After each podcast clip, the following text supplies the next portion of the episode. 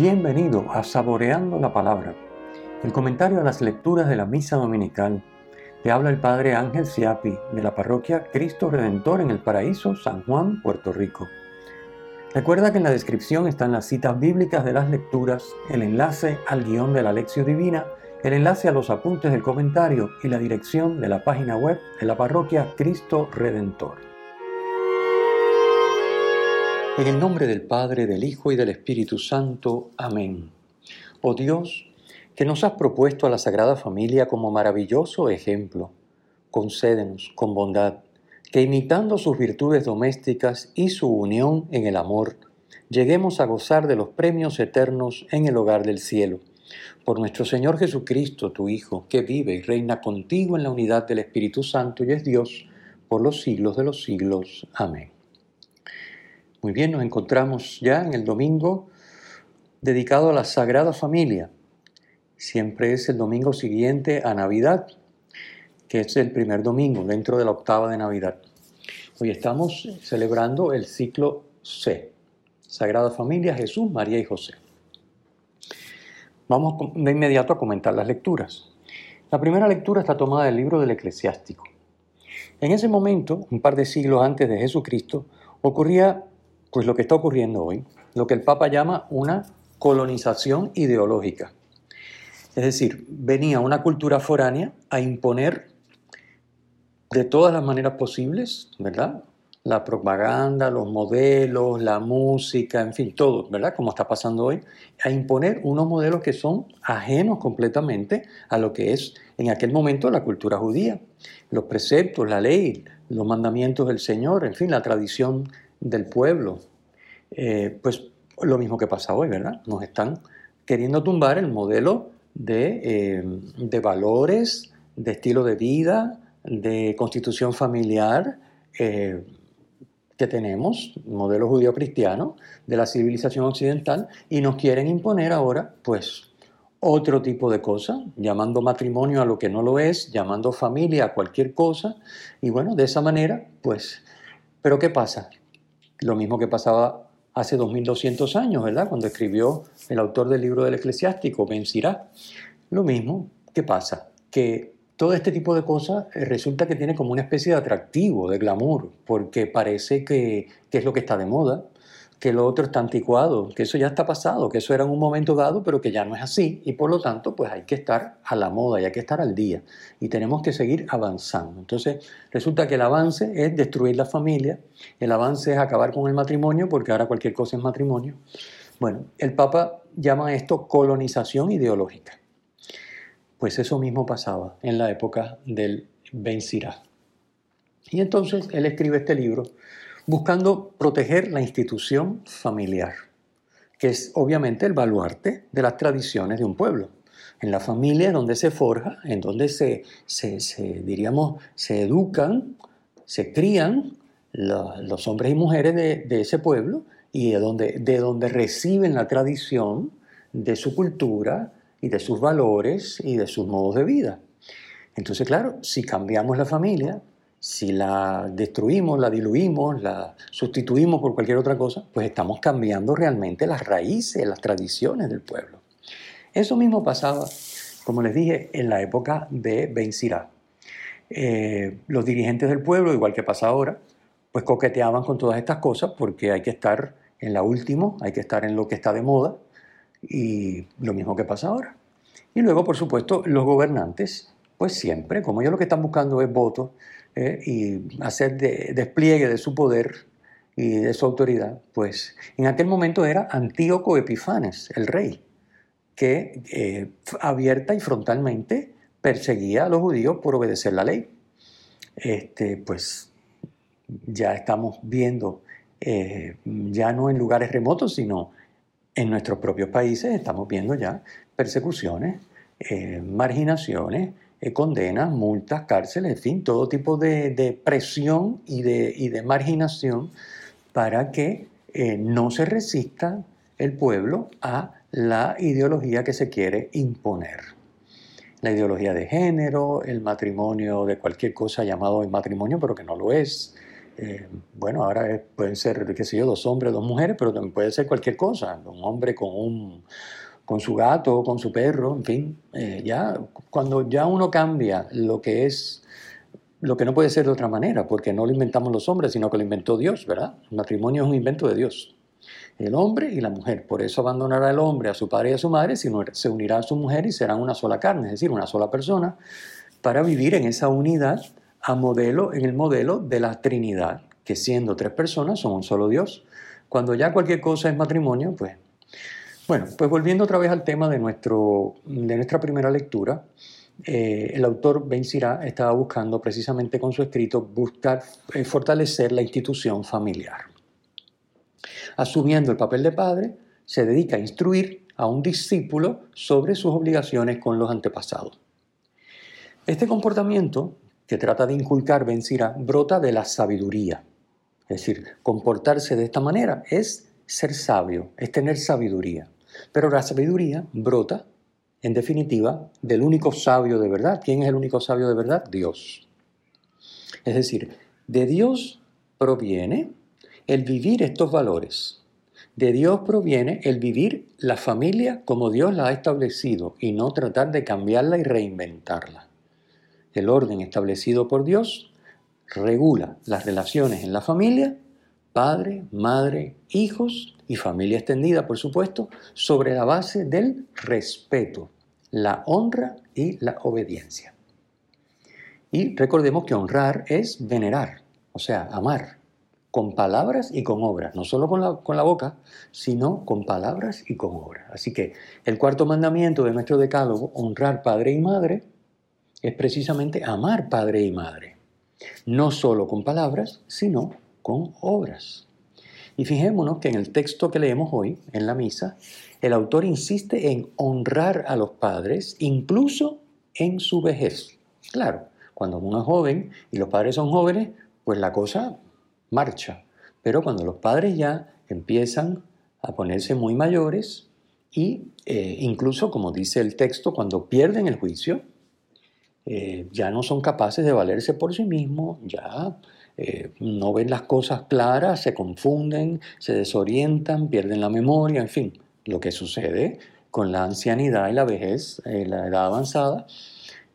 Honrar a los padres, honrar, amar con palabras y con obras, y con obras. Estos son valores cristianos que en definitiva provienen de Dios. En definitiva provienen de Dios.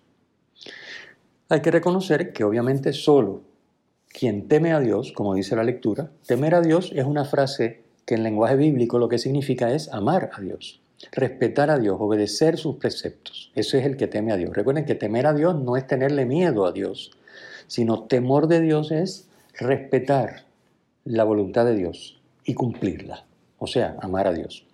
Así que solo el que teme a Dios es capaz de valorar a sus padres, Solo el que teme a Dios es capaz de ver en ellos, aunque de manera imperfecta, porque todos somos seres humanos limitados y pecadores, ver en los padres el amor que Dios le tiene a esa persona.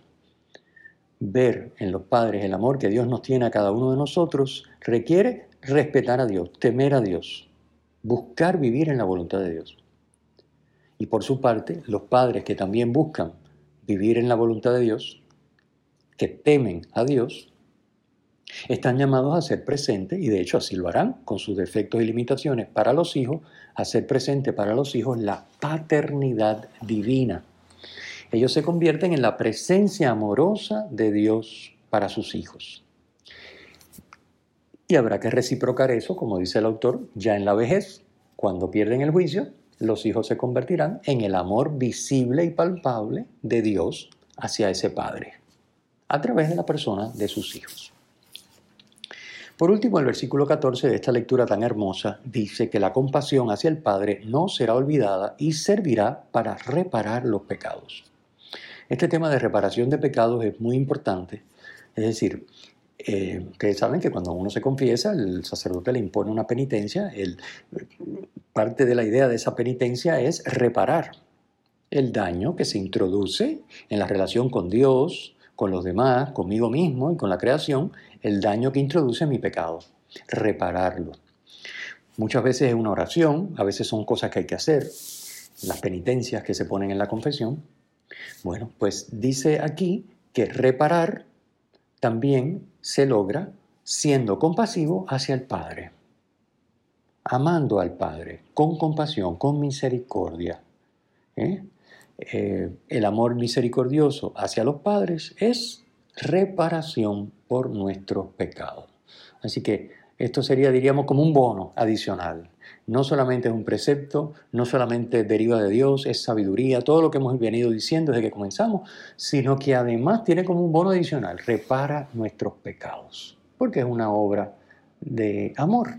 En definitiva, cuando amamos, es Dios el que está en nosotros, y cuando Dios está en nosotros amando, en nosotros y a través nuestro, Dios está reparando todo el daño que se ha hecho en nuestra persona, en nuestras relaciones, como ya hemos dicho, con Dios, con nosotros, con la naturaleza, con los demás.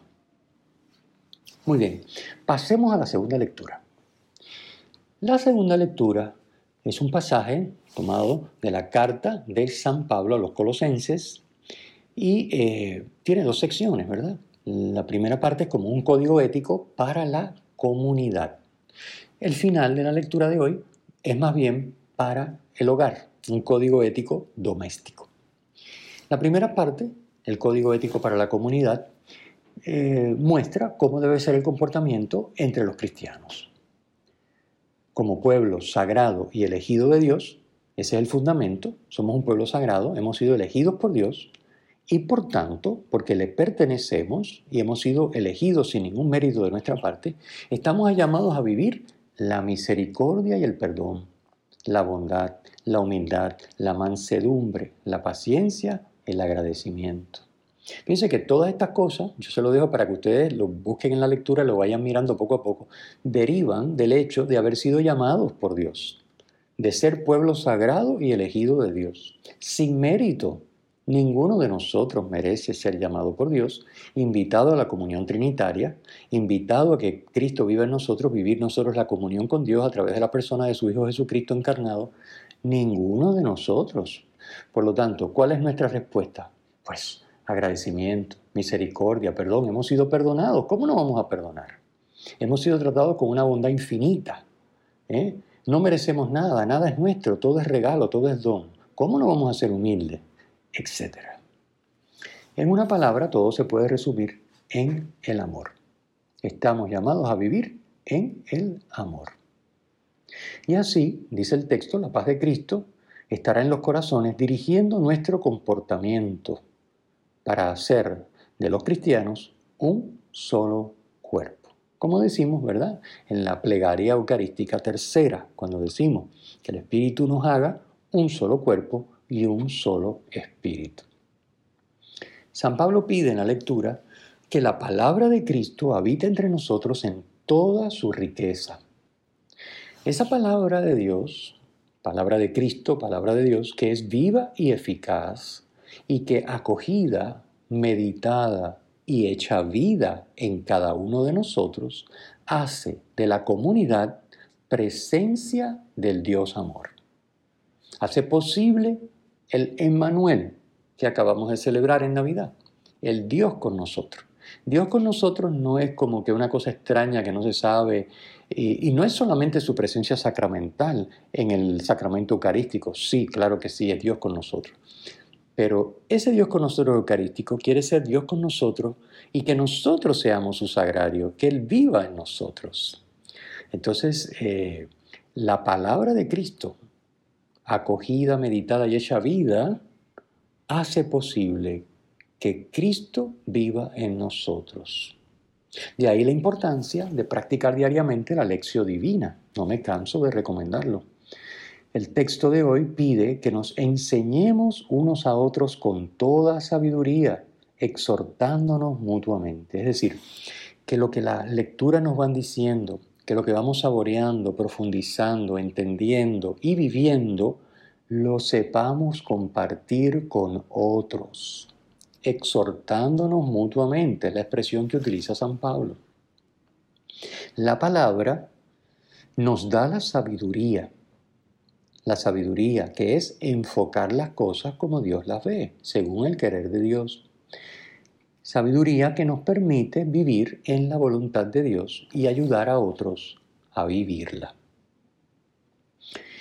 También menciona San Pablo el agradecimiento y la acción de gracias, que tienen que ser distintivos del cristiano, que sabe que todo es un don de Dios. Todo lo que Él es, puede y tiene es pura gracia de Dios. Y aquí valdría la pena que nos examináramos y viéramos qué cosa todavía consideramos como algo propio, algo que hemos adquirido por nosotros, con nuestro esfuerzo y por lo tanto nos pertenece, algo que no hemos recibido de Dios. Obviamente, conceptualmente sabemos que todo viene de Dios y que todo es un don de Dios, pero en la práctica hay cosas a las que nos apegamos porque hemos puesto mucho cariño, mucho esfuerzo, por lo que sea, y los em, empezamos a manejar como posesión nuestra, no como don de Dios. Lo que tenemos por adquirido, por propio, lo manejamos siempre como dueños. Solo, solo aquello que tengamos por regalado, por don, don de Dios, lo, lo sabremos manejar como administradores, respetando que el dueño es Dios. Pero lo que tengamos por adquirido, lo que consideremos como propio, lo vamos a manejar como dueños. Y entonces vamos a estar suplantando al único dueño que es Dios. Y por eso nos va tan mal muchas veces en las cosas que hacemos.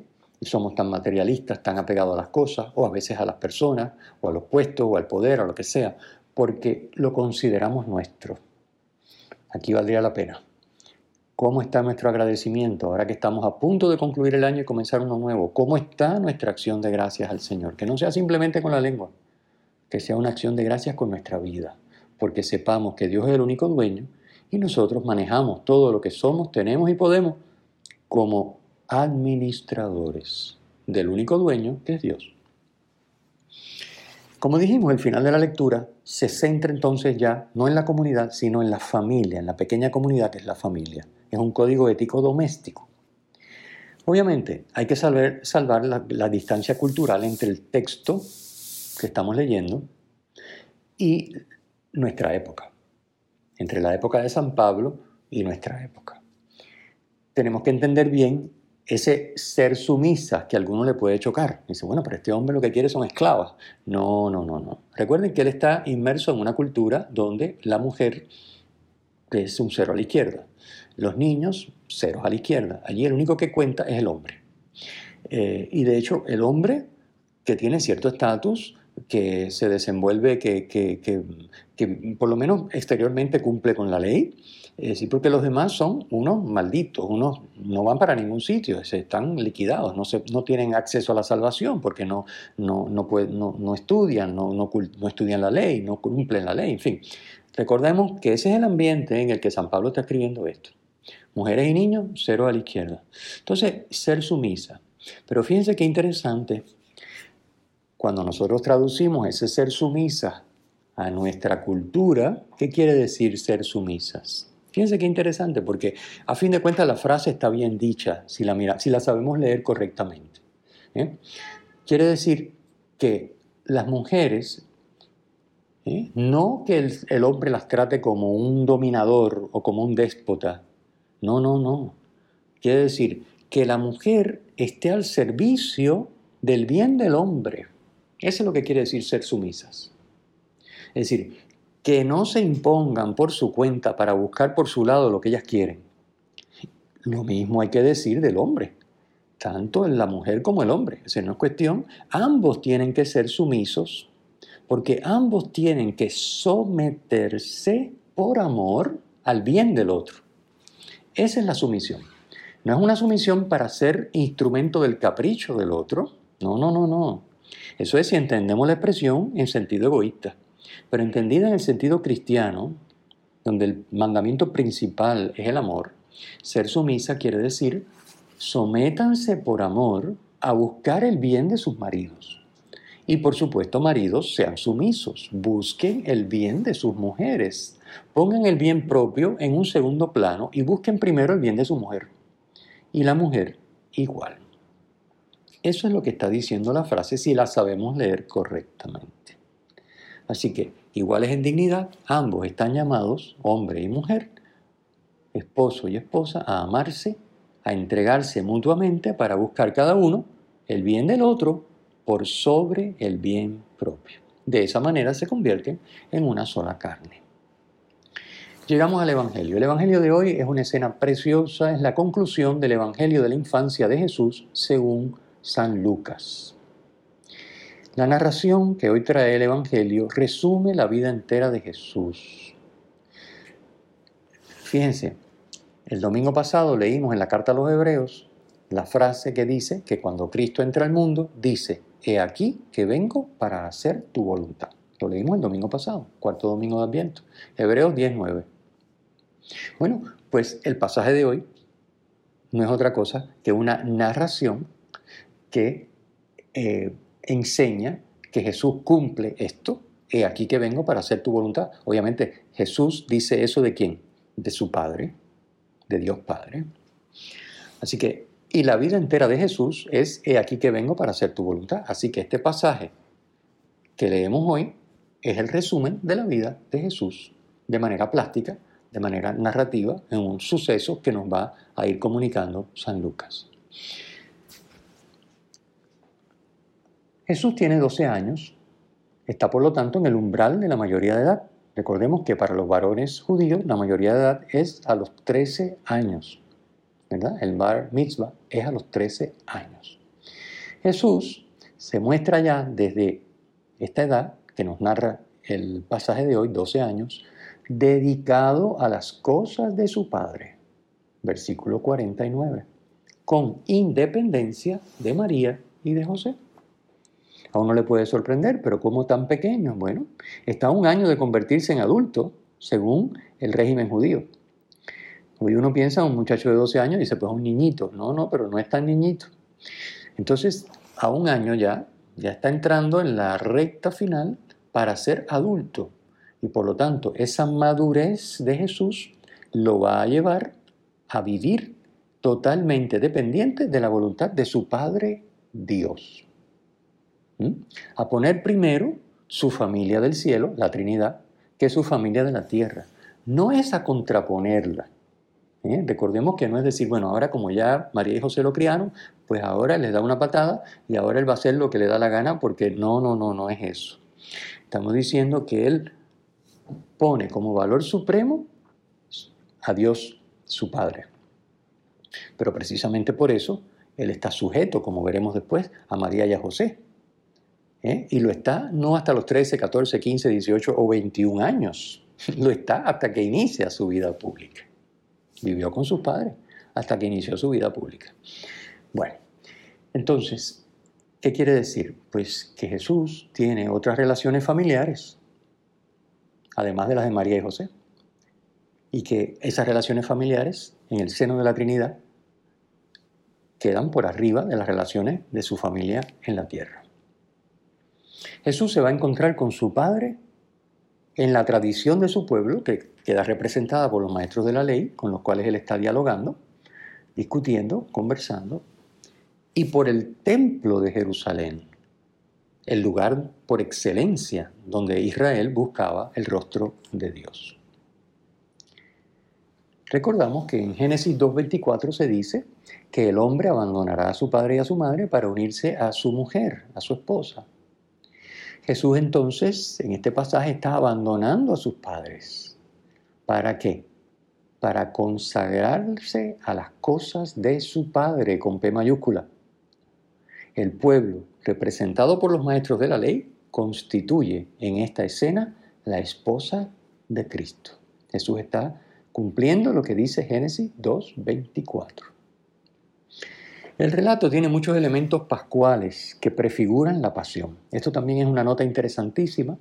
Los vamos a ir enumerando para que después ustedes con calma los puedan eh, repasar. Primero, con su actuar, Jesús está cumpliendo la voluntad de su Padre Dios. Esto lo hace toda la vida, pero obviamente de manera especial en su misterio pascual. 2. Jesús se encuentra en Jerusalén para la celebración de la fiesta de Pascua. Lo mismo que sucede para su pasión, muerte y resurrección. Tres, Jesús es interrogado por los maestros de la ley. También lo será en su proceso al final de su vida. Cuatro, Jesús es causa de sufrimiento para los suyos. Lo es en el pasaje de hoy y lo será, por supuesto, en, su, en su pasión y muerte. Quinto, sus palabras no son entendidas.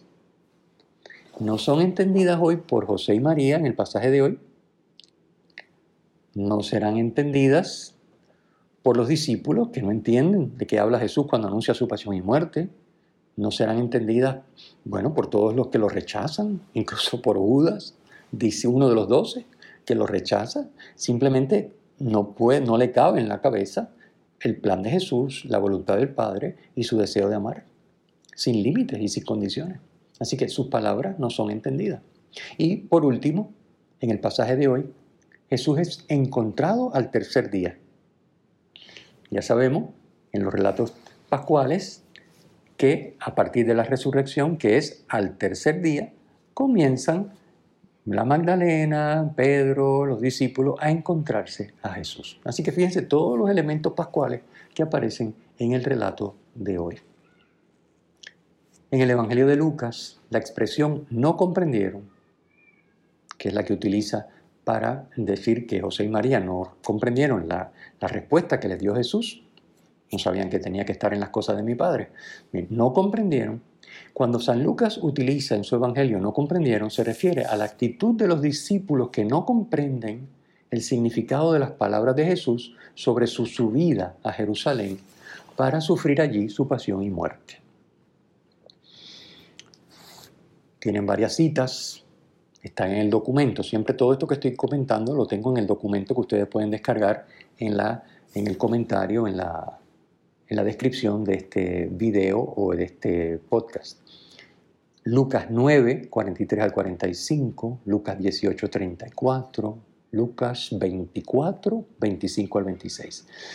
No comprendieron, no comprendieron. Quiere decir, no entienden que Jesús, por amor, está dispuesto a llegar hasta dar su vida. En el versículo 47 del relato de hoy nos dice que todos los que le oían quedaban asombrados de su talento. Hay otra traducción que dice de su sabiduría y de las respuestas que daba. Para el evangelista, la sabiduría de Cristo consiste en comprender los designios del Padre sobre él y en anteponer su cumplimiento a toda otra consideración. Es decir, que muy acertadamente dice, todos los que le oían quedaban asombrados pero sobre todo no entendían, ¿eh? no entendían las respuestas que daban. La sabiduría que Cristo comienza, que eh, Jesús a esta edad, a los 12 años, ya comienza a mostrar en las respuestas que da, obviamente discutiendo con los doctores de la ley, pero también la respuesta que le ofrece a José y a su madre María, cuando le preguntan, pero ¿por qué nos has hecho esto?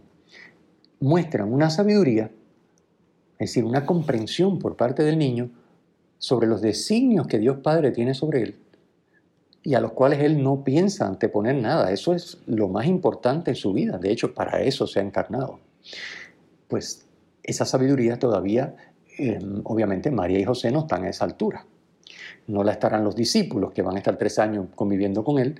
Eh, bueno, la iglesia a lo largo de los siglos irá profundizando eh, en cómo eh, nos muestra Cristo precisamente esa sabiduría, ese, ese conocimiento profundo que es la clave de una vida cristiana. Entender lo que Dios quiere de nosotros y buscando en Dios la ayuda, ponerlo por obra. Sabiduría. Dice el versículo 51, Él bajó con ellos y fue a Nazaret y estaba sujeto a ellos. Es decir, aunque está claro que para Jesús su familia del cielo, la Trinidad, es, eh, es su familia y desde ahí es que, parte y, es, y a, lo que Dios Padre le pide no se puede anteponer nada, no cabe duda de que también Dios Padre le pide, desde el momento que se encarna en una familia humana y desde el momento en que Dios convoca a Jesús, a José, perdón, y a María para que sean los padres de Jesús, y lo eduquen y lo críen y lo lleven a poder vivir su vida pública y desarrollar su misión después, no cabe duda de que Dios quiere parte de esa voluntad del Padre, de Dios Padre, a la que Jesús no antepone nada, es que Él esté sujeto a sus padres de la tierra, a María y a José. Así que por eso el versículo 51 nos aclara que esto no es un acto de rebeldía, decir, bueno, ya yo soy mayor de edad y el año que viene, si me buscan, no me encuentran porque ya yo cumplo los 13 años y prepárense. No, no es eso lo que está diciendo el texto, ¿no? Este, ni hay que disgusto le dio a José, y a María. Sí, le hizo pasar un mal rato, obviamente. Pues ese niño, mira mira que, mira qué respuestas tiene, mira cómo le salió de atrás para adelante. No es eso lo que está pasando, ¿verdad?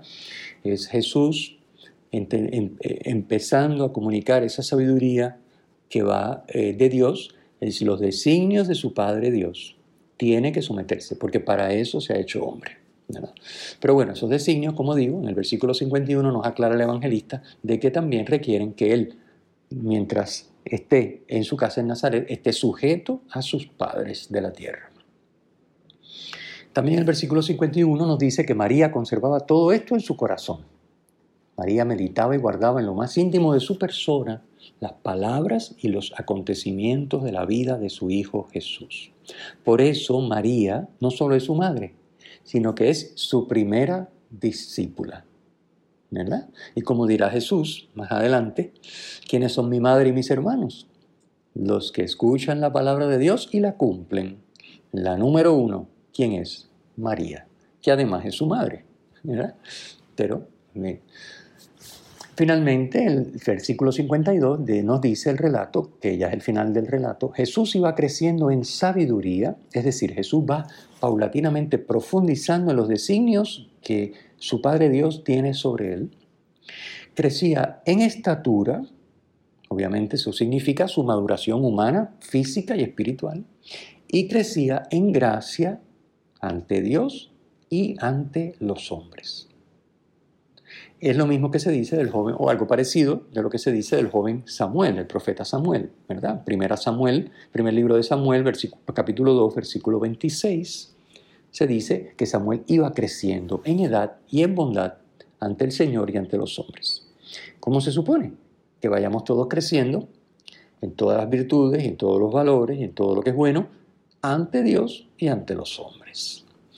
Bien, eh, una vez más les remito al documento en el cual me apoyo para este comentario y que les dejo siempre en, la descripción del video del podcast. Eh, ahí les añado también un fragmento del Angelus de 31 de diciembre de 2006 del Papa Benedicto XVI, muy hermoso, eh, sobre la Sagrada Familia, dos parrafitos cortos, pero que también les invito a leer y meditar. No los leo para no alargar más este comentario. Terminamos entonces, como siempre, con la bendición. El Señor esté con ustedes y con tu espíritu. La bendición de Dios Todopoderoso, Padre, Hijo y Espíritu Santo, descienda sobre ustedes y les acompañe siempre. Amén. Si te ha gustado, usa el enlace para compartirlo con tus amigos.